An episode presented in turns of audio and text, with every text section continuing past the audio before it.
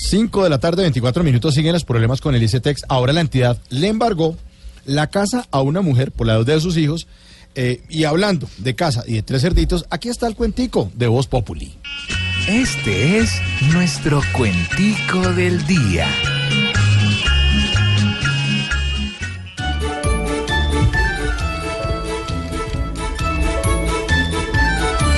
Hay demasiados quebrantos y a muchos ya les molesta. El ICETEX con encanto nos está haciendo la fiesta.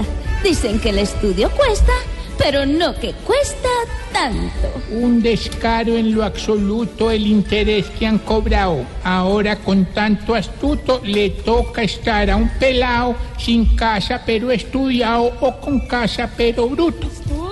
Es peor que una vacuna y con embargos no voy. Si su casa está en la luna, pues como en campaña estoy, tráiganme a todos hoy, que hoy mismo les doy una. Ese man chistoso. Si es que hay mucho descarado que nos tiene con engaños, hoy nos toca estudiar fiado, padeciendo tantos daños.